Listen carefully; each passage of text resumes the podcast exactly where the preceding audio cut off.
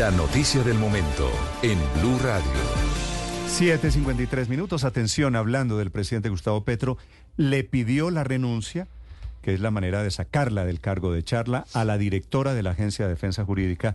Su pecado, haber discrepado con él en el tema del contrato de la extensión de los pasaportes para la empresa Thomas Gregg Sons. Ricardo Espina. Néstor, la situación de Marta Lucía Zamora, una de las más eh, fieles seguidoras y acompañantes del presidente Gustavo Petro desde su época como alcalde de Bogotá, se venía deteriorando desde la semana anterior, cuando se dio a conocer justamente el encontrón que sostuvo con el canciller Álvaro Leiva en los pasillos de la Casa de Nariño, porque ella se fue en contra de lo que pretendía Leiva y de lo que quiere el presidente Gustavo Petro, y es no conciliar con la firma Thomas Gregan Sons, es el paso previo antes de la demanda que anuncia esa firma, a la que al final no le adjudicaron la licitación para expedir los pasaportes porque el presidente Petro considera que no puede haber en Colombia, a pesar de que la ley sí lo permite, licitaciones con un proponente único.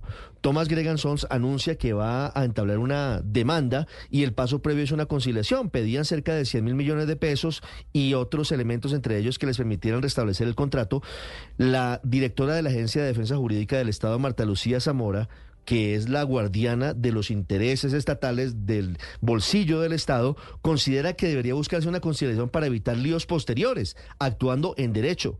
Eso no le gusta al canciller Álvaro Leiva, quien termina buscándola pasillo por pasillo en la Casa de Nariño y a los gritos le reclama acerca de su posición en la audiencia que se llevó a cabo la semana anterior.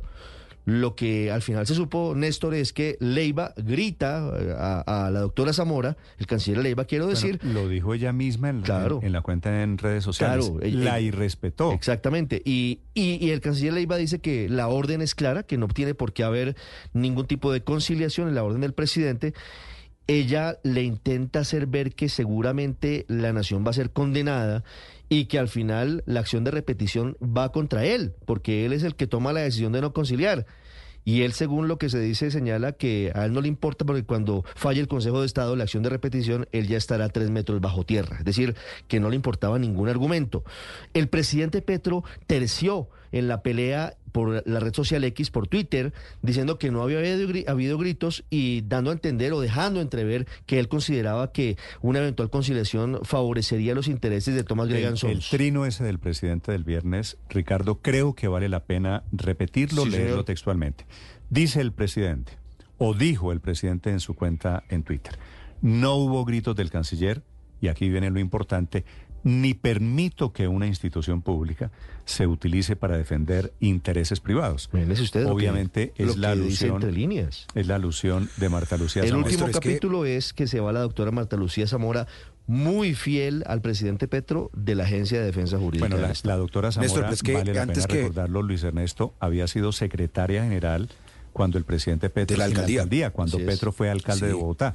Así que ha sido una persona no solo petrista de corazón, sino muy cercana laboralmente al presidente Néstor, Gustavo este, Petro. Este ejemplo marca... Hoy echada por atreverse, pecado mortal en estos días en Colombia, a discrepar del presidente Petro. Está hablando, atención, está hablando en este momento desde Dubái sobre el tema, confirmando la renuncia que él solicitó el presidente Gustavo Petro a Marta Lucía Zamora, hasta hoy directora de la Agencia de Defensa Jurídica. Que se usa para no producir una afectación a la carrera personal de una persona. En realidad tengo mi distancia sobre la manera como se ha llevado la defensa de la nación en varios temas. Y y quiero profundizar de otra manera en eso que se llama defender el poder público, es decir, defender el interés general de la sociedad colombiana.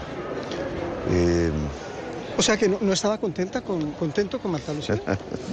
no, había unos distanciamientos por otras materias. Eh, presidente, ella dice que incluso hubo algún tipo de maltrato del canciller por parte del canciller y que ahí fue donde surgió esto y que a ella la estaban cogiendo como un conejillo de indias para no hacerle finalmente caso a usted porque usted desde un principio dijo que esa licitación tenía que empezar desde ceros porque solo había un operante. Yo quiero que exista una investigación penal eh, porque desde el principio y públicamente, efectivamente, yo pedí que un proceso de esos, con unas cláusulas que en mi opinión llevaban predeterminaban eh, un posible ganador, al apóstol pues solo hubo un oferente. Pues no podía ser, en mi gobierno no. En mi gobierno no se prefabrican licitaciones. Y lo que queremos es que cada vez que hay una licitación haya competencia y se pueda escoger lo mejor en calidad y en precio, no necesariamente consiguen ambas cosas. Eso lo he repetido en varios eh, tipos de licitación.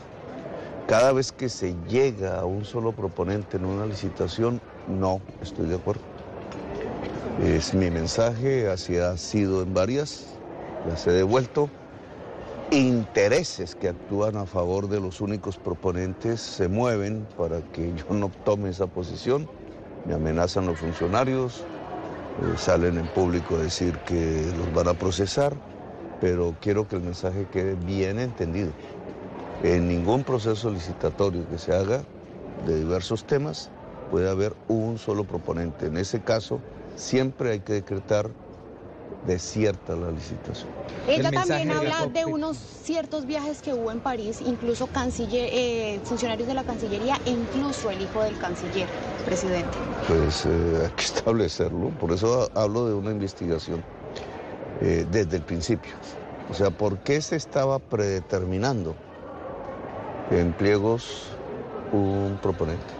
Presidente, ¿cuál es el rol sobre la COP, la trascendental presencia suya en este espacio y decisiones muy importantes para Colombia con las reuniones con Emiratos, pero también la inquietud del sector popular con relación al tema de Santurbán y al tema de un tratado de libre comercio con un concepto, un modelo distinto de integración? ¿Qué dice usted al respecto? Mira, hasta donde tengo entendido, puedo equivocarme, eh, el propietario de la intención de sacar oro del Santurbán ya no es capitales de Emiratos Árabes Unidos.